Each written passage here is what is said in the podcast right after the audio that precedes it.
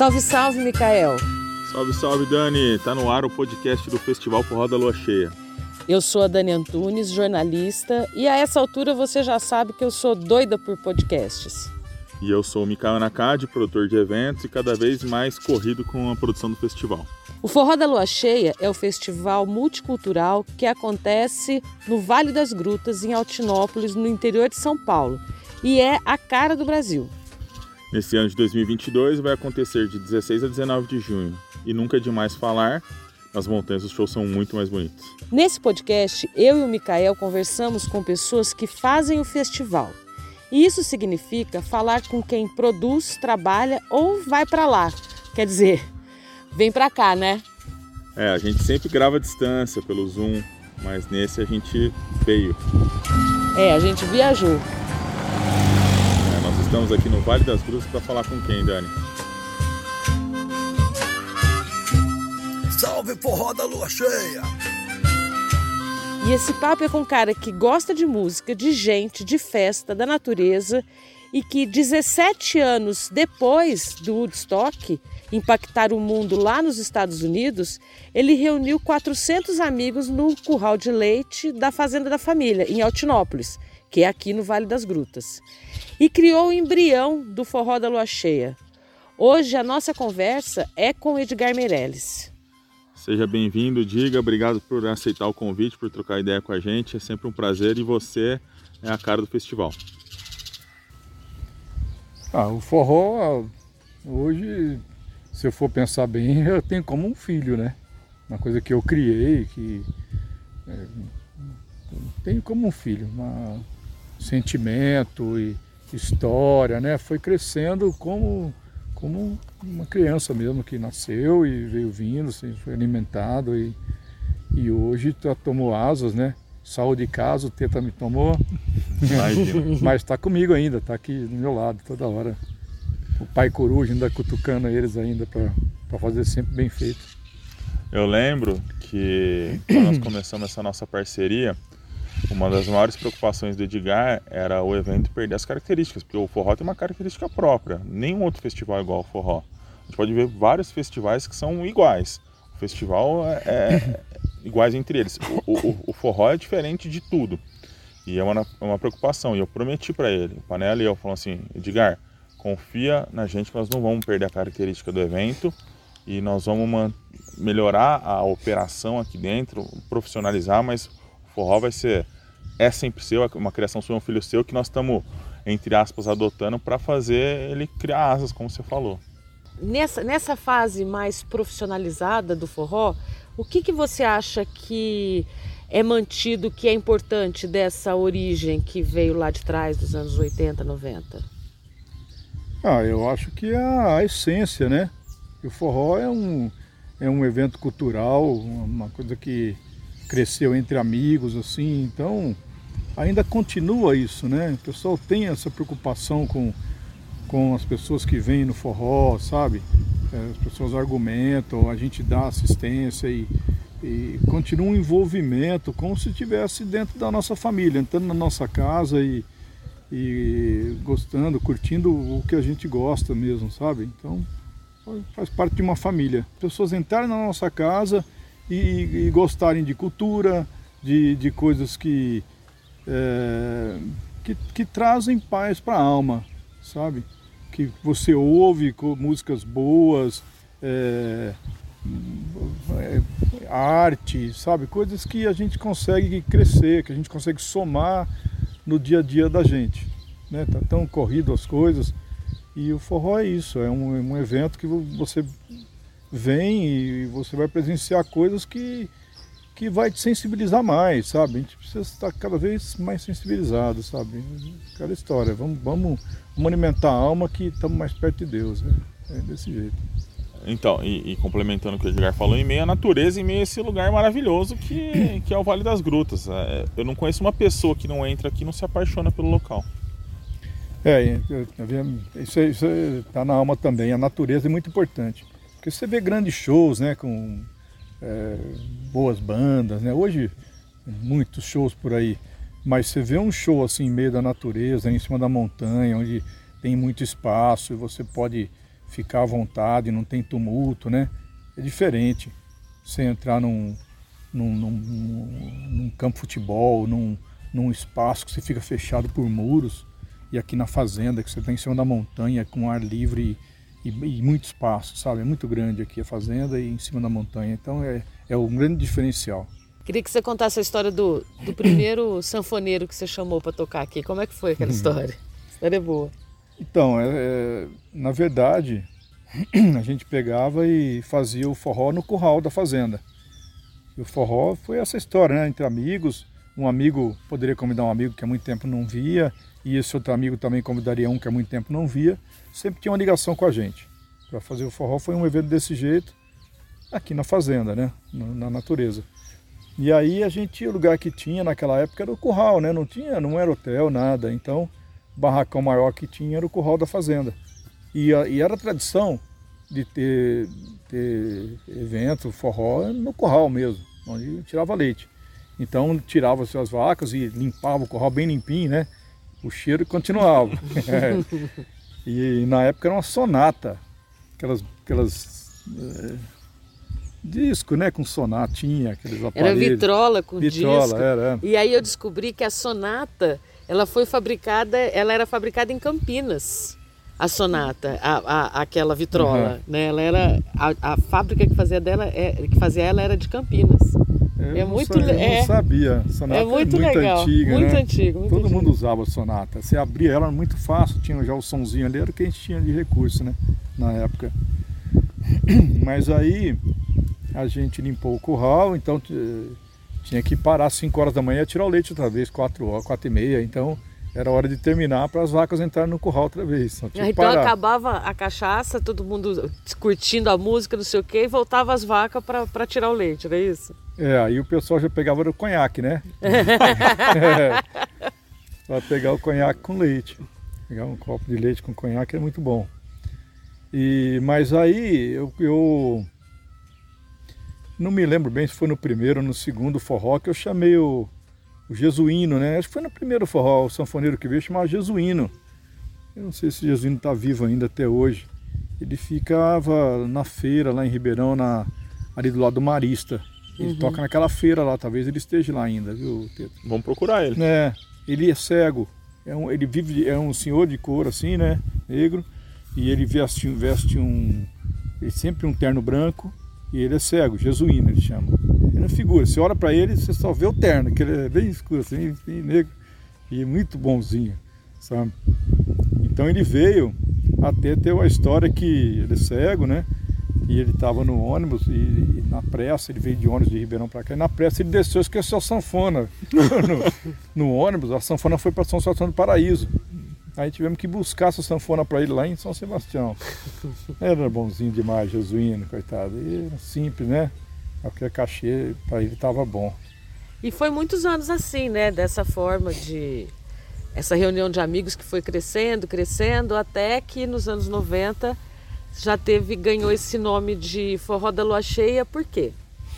Não, o nome Forró da Lua Cheia sempre teve, hum. né? Agora, a gente, eu, nós fizemos quatro anos o, o forró, né, todo ano fazendo. Nesses quatro anos a gente trouxe algumas bandas que ficaram famosas, hoje bem famoso, uma delas foi o Trio Virgulino, que o Trio Virgulino ninguém conhecia, foi mais uma banda que a gente trouxe, chegou de ônibus aí, vinham de ônibus, os primeiros forrós, eu acho que não foi no primeiro, mas no segundo forró veio o Trio Virgulino já, segundo, terceiro e quarto, era o Trio Virgulino e a banda Mochotó, que é uma banda também que era muito legal, Mochotó. E eles existem até hoje, Mochotó. Mas eu não sei se a essência deles continua a mesma, mas eles são muito acessíveis ainda, viu, Teto? De repente, conversar com o eu quero que você faça o seu primeiro disco. É muito bonito, Mochotó. Se reúne a banda, ele, é bem acessível, ele sonha em voltar. Eles fizeram três anos com a gente, banda Mochotó. E o Trivirgulino também. Hoje o Trivirgulino é uma banda muito conhecida, o Mochotó não foi muito, porque eles mudaram um pouco a essência no meio do caminho, tentando fazer algumas coisas para ganhar dinheiro, vamos falar assim, né? Que hoje acontece muito, as pessoas tentam acompanhar a moda, né? Ou fazer de acordo com o que pedem, né? Você quer que toque música sertaneja? Então eles começaram a tocar alguma coisa assim que mudou um pouco a história deles, que eram muito culturais, muito bonito. Uh, E aí o trio virgulino também. Essas bandas que essas bandas que que, come, que tocaram aqui no começo que depois fizeram carreira. E a gente estava até falando disso, né, Micael? De outras bandas que começaram, a primeira vez tocaram aqui e, e, a, e a carreira delas decolou, né? Decolou, né? Decolou. Um exemplo é o Francisco Alombre, que depois dessa primeira oportunidade teve é, uma ascensão muito grande na carreira a nível nacional. É uma banda que eles mesmos dizem, né, que a, que a vinda pro, pro forró foi um marco na carreira deles, né?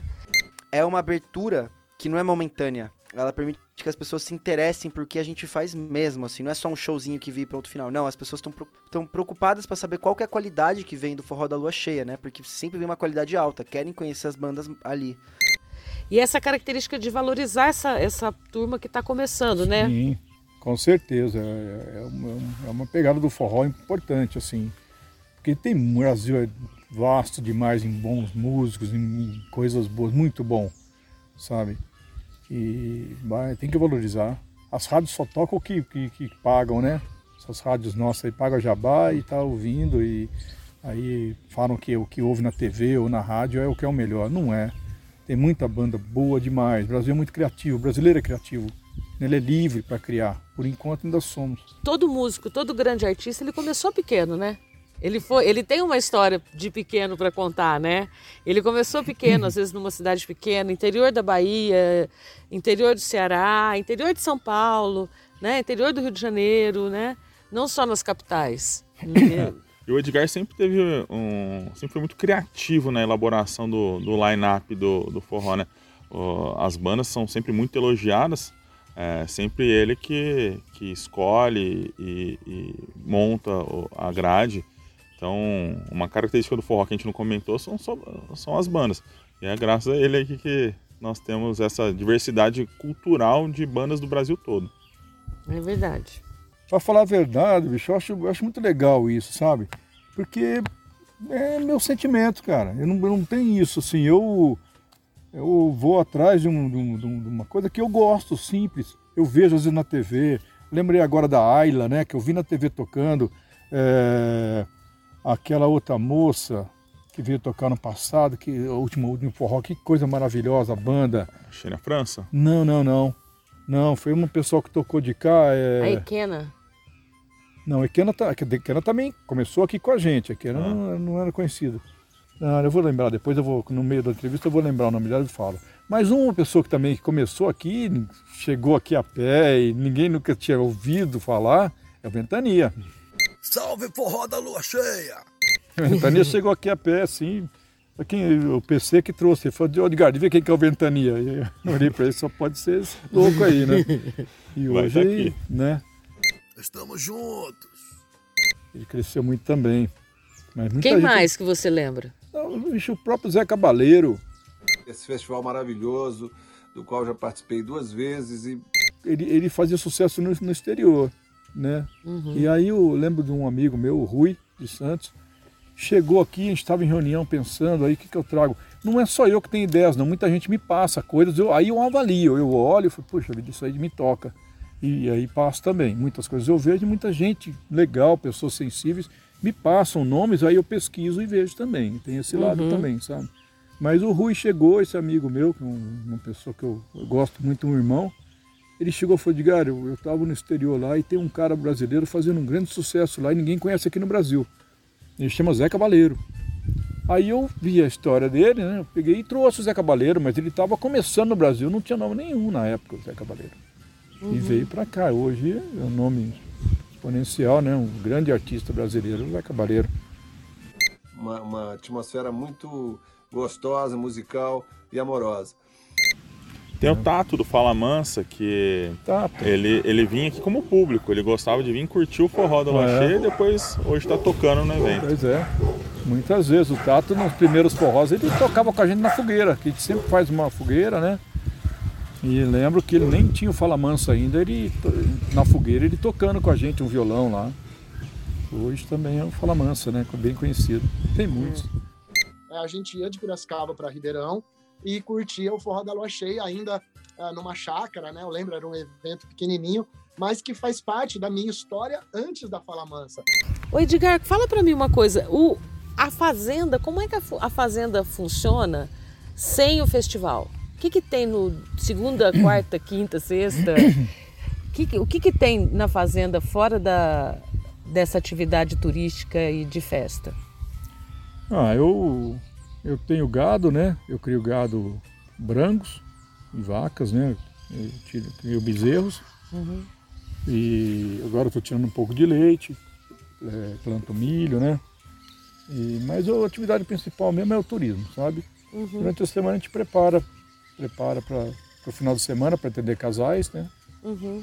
E às vezes tem alguma empresa, algum grupo que vem no meio de semana também para hospedar, alguma escola, igrejas. Então a gente vai fazendo o que aparece a gente recebe.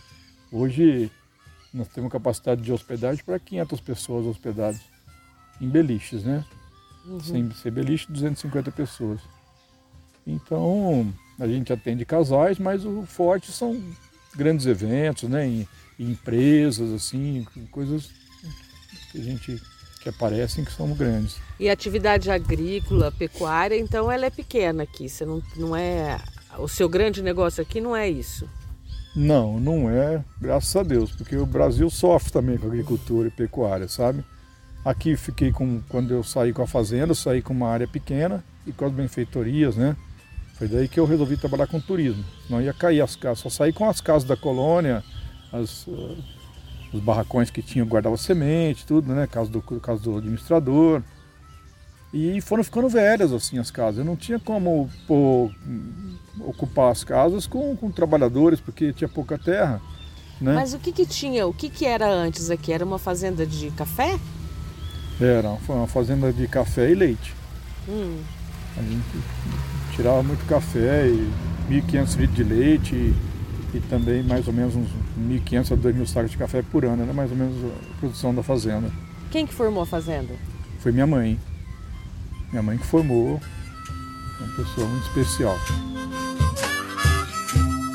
Edgar, e voltando pro forró, qual que foi a primeira grande banda, banda mais nacional que você contou? Foi essa Guarabira? Ou- Eu não lembro.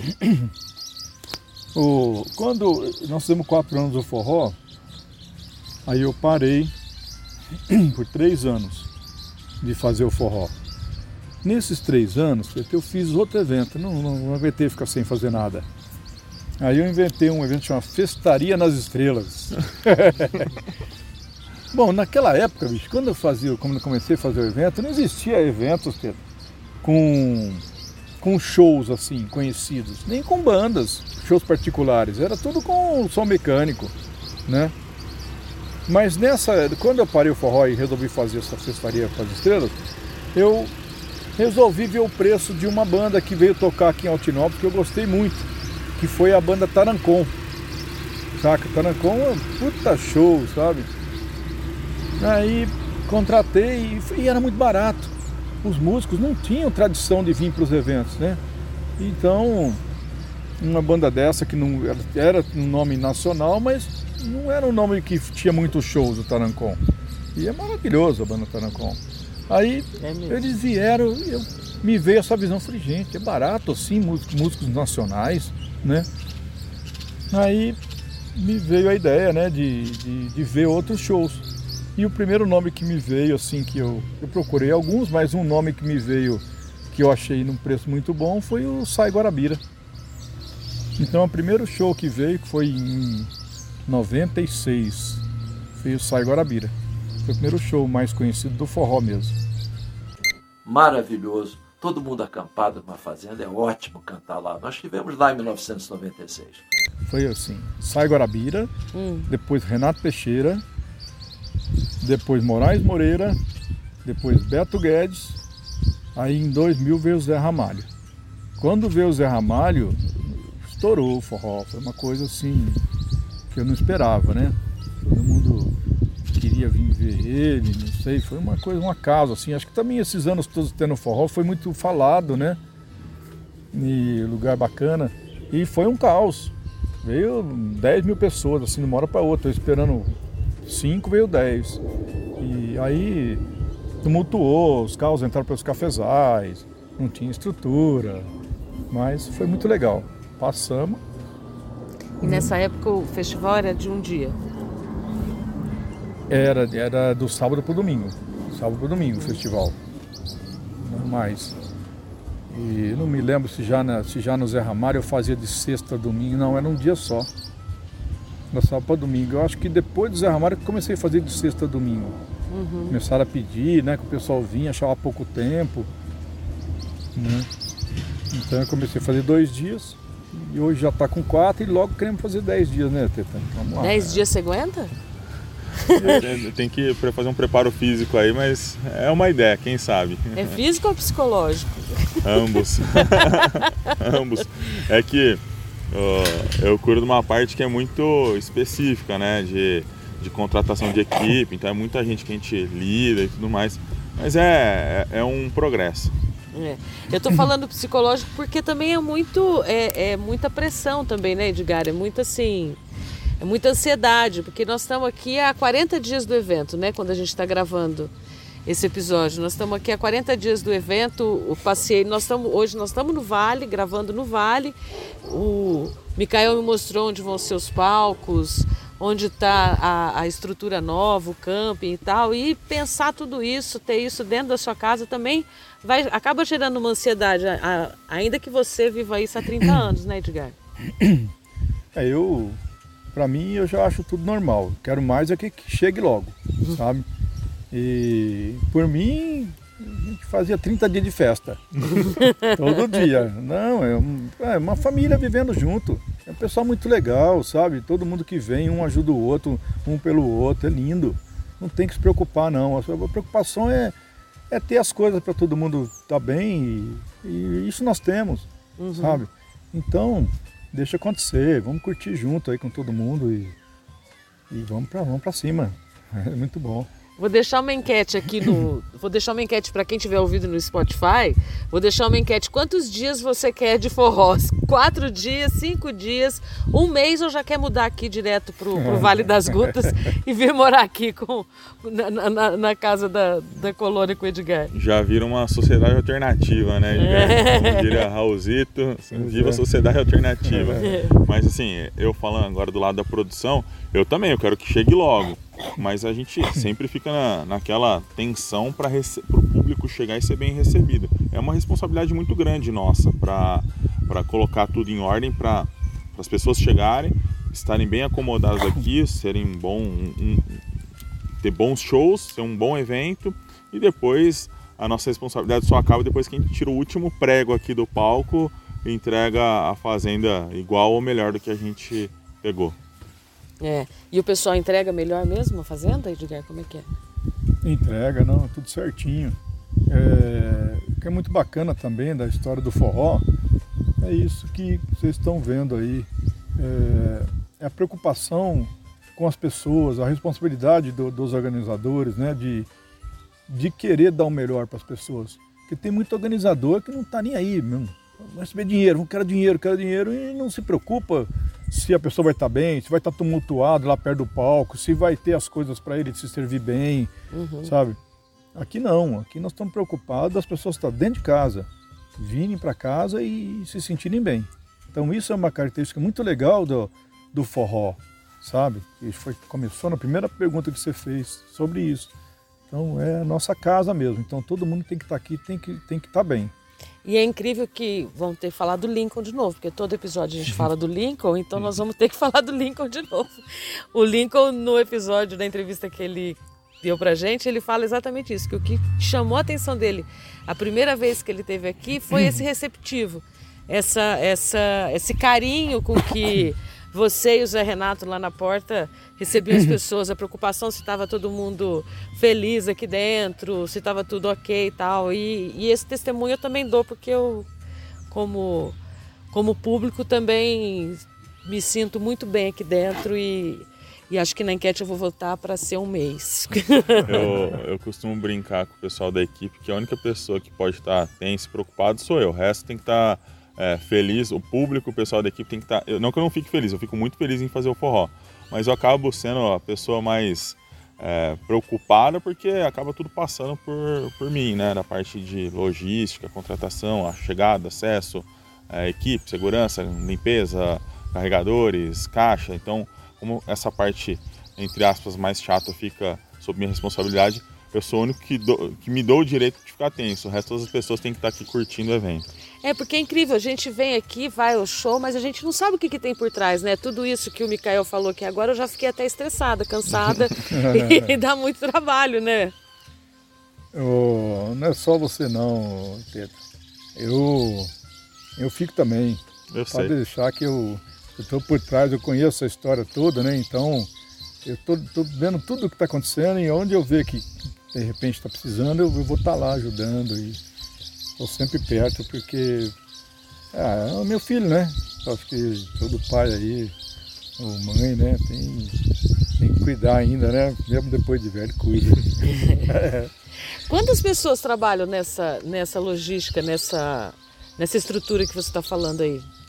Olha, Dani, como o festival começa na quinta-feira às 10 da manhã e acaba no sábado, a gente trabalha com turnos, né? Então tem turno do dia e turno da noite. Então se eu for contar limpeza, carregador, caixa, equipe de montagem de palco, som, decoração, bandas, oficinas e tal, dá aproximadamente duas mil pessoas trabalhando aqui. Nos quatro dias de evento. É. É bastante gente, né? E, e dos seus funcionários, tem gente da fazenda também que trabalha nesses dias? Tenho, nós temos 10 funcionários, né? Todo mundo ajuda aí no que precisar. Então estamos juntos também. Mas eu particularmente acho que o Teta põe muita gente para trabalhar, tá louco.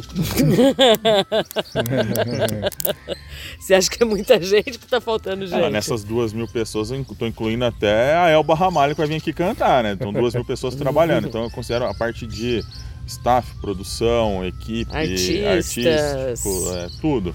Então é, a gente costuma setorizar e segmentar para não ficar cobrando escanteio e correndo para cabecear. Então a gente divide um pouco as funções. Eu acabo ficando na coordenação geral aí de tudo, mas é for ver até no final acho que tá faltando até mais gente, precisa ter mais. Por isso que ele fica escondido, gente. Que no, no, no episódio da Naná ele contou pra gente que ele tem um esconderijo, mas ele não fala onde é o esconderijo, né? Mas que ele tem um esconderijo. E qual que é a sua expectativa pro forró no futuro, Edgar? O que, que você acha que vai ser o forró no futuro, independentemente da quantidade de dias?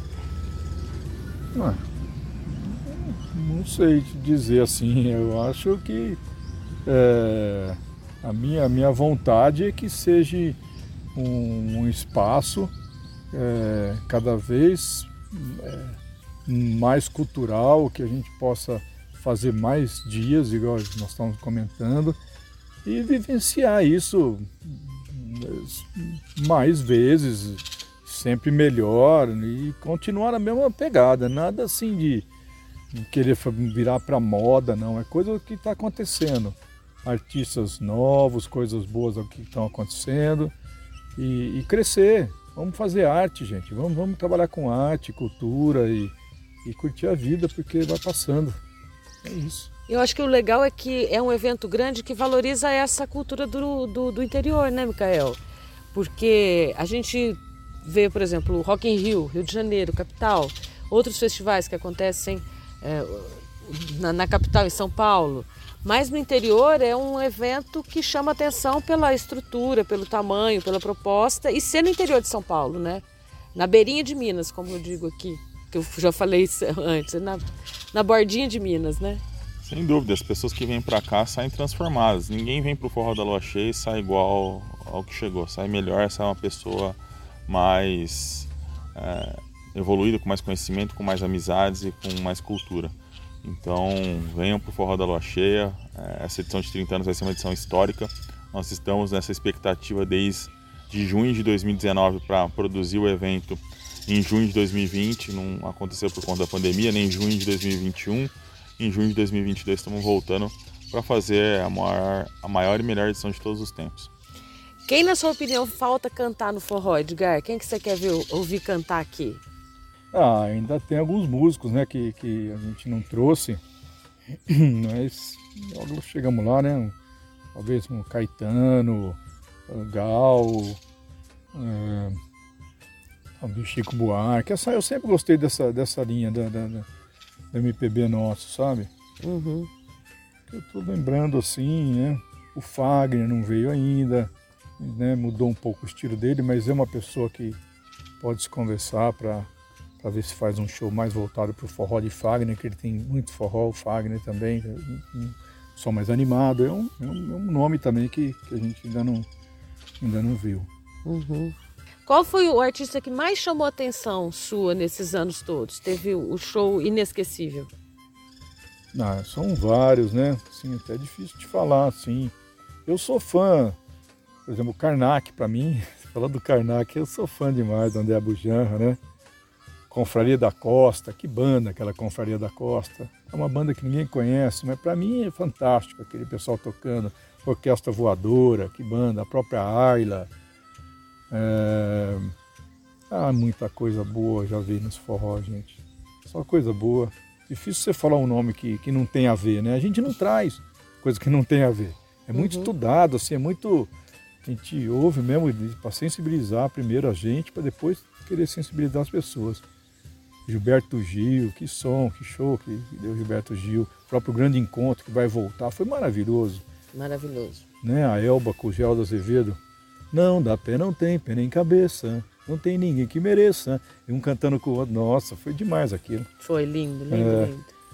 Ah, então... Maravilhoso. E vamos pro quadro agora? Vamos pro quadro. Pro quadro. É o que não pode faltar na mochila da pessoa que tá vindo pro forró da lua cheia não pode faltar, que ela não pode esquecer? Ixi, me pegou de surpresa, hein? você nunca vem de mochila, né? É, nunca vim de mochila. Mas você pode pensar coisas aleatórias. Você pode, porque você já está na tua casa, você já tem tudo. Ah, acho que é um cobertor, né, bicho? Faz um friozinho, né? Se não é um cobertor, vai passar frio aí. Apesar que dá para fazer se esquentar de outras maneiras, mas o cobertorzinho vai bem. tá certo. É, dá para esquentar de outras maneiras. Tem como dançar, tem como amar né? Tem como tomar um conhaque, um vinho quente. Verdade, não é verdade? verdade? Afinal de contas, a gente vai estar em junho, vai estar no tempo das festas juninas. Aqui também tem, tem barraca com. Tem a barraca junina. Tem a barraca junina, né? A barraca junina, que é uma das mais tradicionais aqui do festival. É, muito legal. Acho que é isso. Então agora o Edgar cercado dos cachorros dele, a gente termina esse episódio.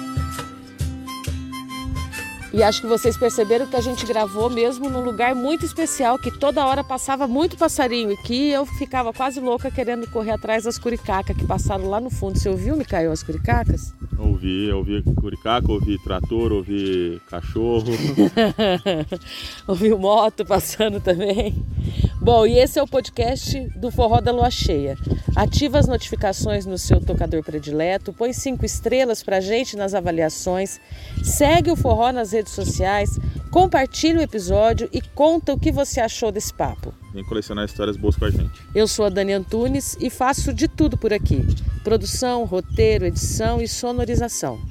E eu sou o Micael Nakad, sou produtor do podcast, apresentador e estou aqui para contar e ouvir histórias muito boas. Eu também. Até a próxima. Mas eu também tô aqui para você me trazer mais vezes aqui no Vale pra gente gravar outros episódios aqui.